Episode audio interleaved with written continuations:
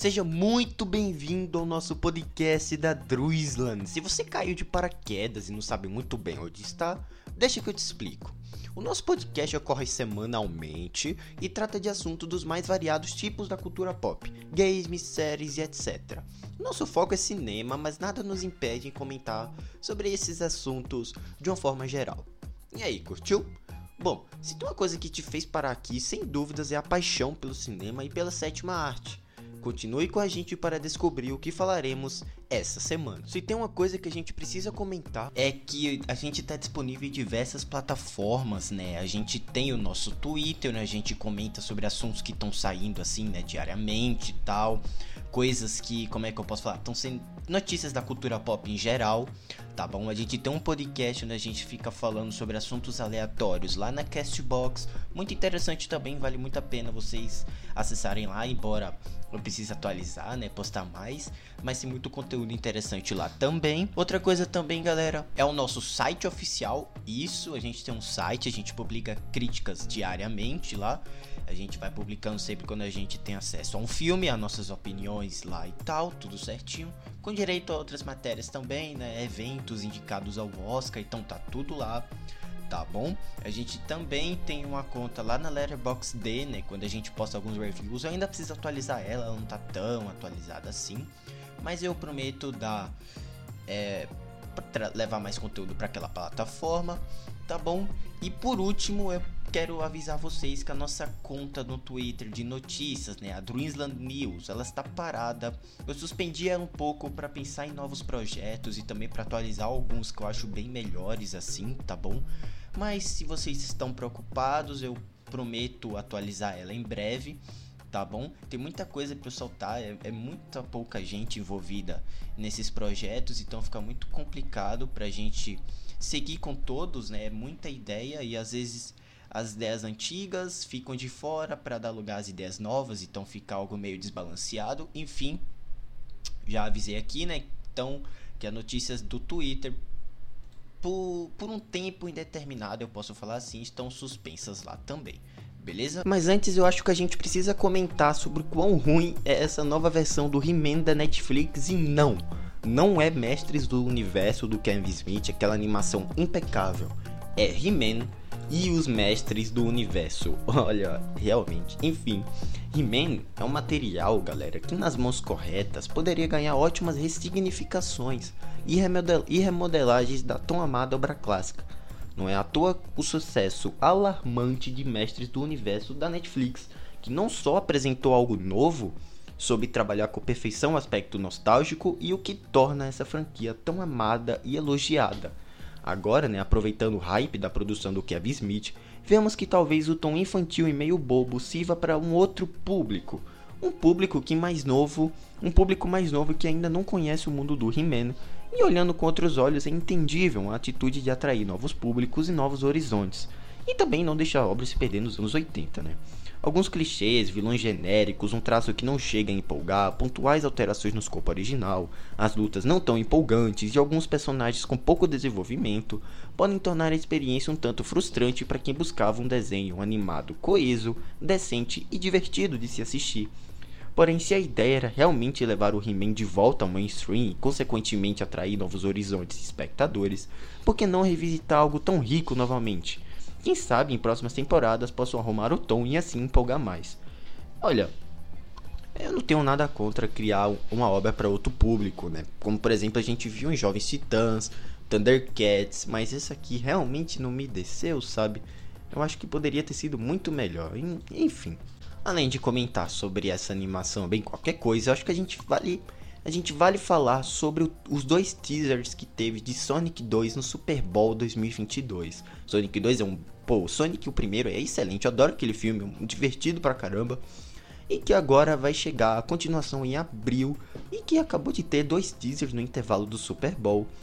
Ou seja, são vídeos que tem cenas complementares do outro teaser divulgado anteriormente. E a gente vê mais cenas do Sonic, do Tails e do Knuckles, que é dublado pelo incrível Idris Elba. Olha, eu tô muito. Eu não digo hypado, mas eu gostei muito do primeiro filme. E como mantiveram a mesma produção do primeiro, e esse filme que tem mais personagens carismáticos, né? Tem o Tails, tem o Knuckles, eu acho que pode sim dar bom. É dirigido pelo mesmo cara, o Jeff Fowler. Vai ter, poxa, o James Marsden, né? No protagonismo. E a sinopse é o seguinte, olha que incrível. Após ficar em Green Hills, Sonic quer provar que tem o necessário para ser um herói de verdade. Seu teste virá com o retorno do Robotnik, dessa vez com um novo parceiro, Knuckles à procura de uma esmeralda com o poder de destruir civilizações. Sonic se junta ao seu parceiro coadjuvante é, Tails e juntos embarcarão em uma jornada pelo mundo para encontrar a esmeralda antes que ela caia em mãos erradas. Gostei do primeiro filme, eu acho que esse pode render sim uma boa história e fica aí minha expectativa porque pô, Sonic é um dos melhores filmes de games desses últimos anos e um dos melhores com toda certeza. Mas enfim, Vamos falar então de mais um musical do ano dos musicais, que é 2021, Cinderela. Agora trazendo uma interpretação mais moderna, né, mais pautada na realidade. Será que deu bom?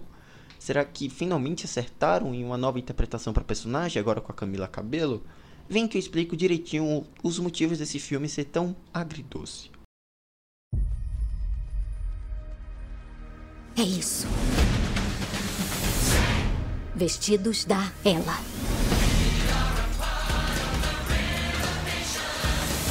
Que piada! Essa menina se acha uma empresária. Cinderela, é só meu amor pelo seu pai, que Deus o tenha, que impede que eu te jogue na rua. Eu preciso ser independente. Eu vou vender esse vestido que eu criei e logo todos vão saber meu nome.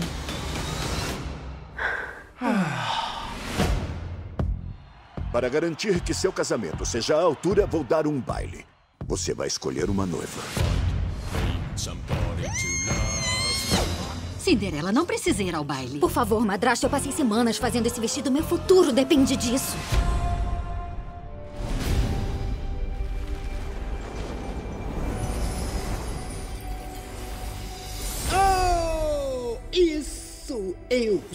O seu fabuloso fado madrinho. Você quer ir a um baile para conhecer um monte de gente rica que vai mudar a sua vida? Quero, eu tava chorando e cantando sobre isso tem dois minutos. Então você vai! Hã? Uau, nossa, isso é diferente. Eu não esperava. Ué, querida, não disse que queria ser uma mulher de negócios. É hora da magia. Eita! Epa! Cadê minha cauda? Eu não me equilibro sem minha... Ai!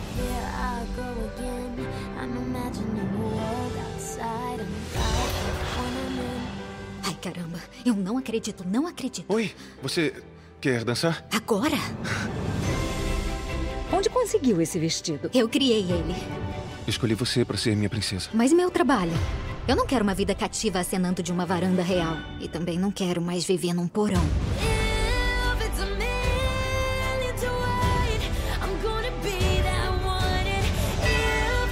Eu tenho sonhos que preciso realizar.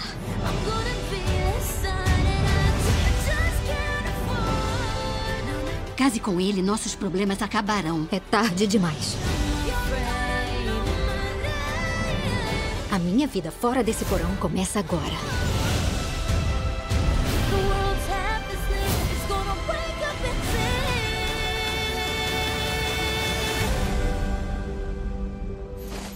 De cristal? Que tal um sapato mais confortável? Não. Ué, mas você fez tudo aquilo? Até a magia tem seus limites.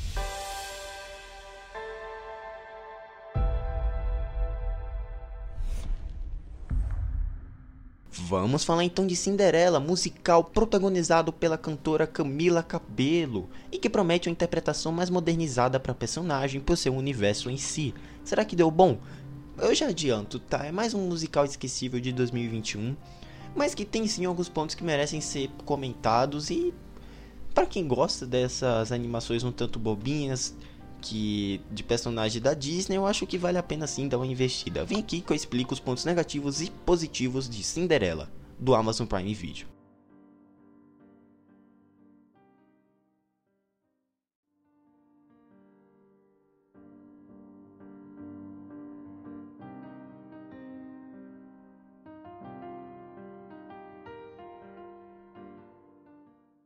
Mas antes, em uma forma de intervalo ou comercial, venho aqui pedir para vocês mais uma vez nos seguir no nosso Twitter. A gente tem duas contas, uma inativa e a outra que a gente tá sempre postando coisas sobre podcasts, sobre esses assuntos de forma geral da cultura pop, né? que é Druisan. Você pode colocar lá, já vai estar tá lá é, para você seguir, para você curtir, etc. Tá bom?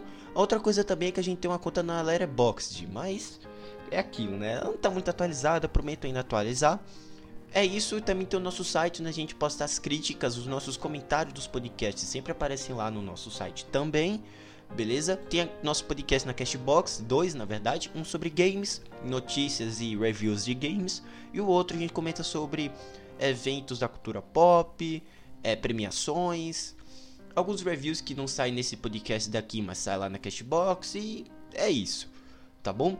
Então, galera, a gente tem também um canal no YouTube, mas eu tô pensando em parar um pouco com ele, em breve eu volto, produzir alguma coisa, mas fica aí atento para vocês nos seguir nas nossas mídias, porque quando não tem podcast aqui, às vezes tem conteúdo lá no Twitter, quando tem no Twitter, tem conteúdo na Cashbox, não tem na Cashbox, tem na Letterboxd, você entendeu, né?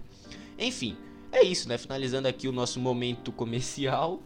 E, bom, vamos para os nossos comentários dessa semana.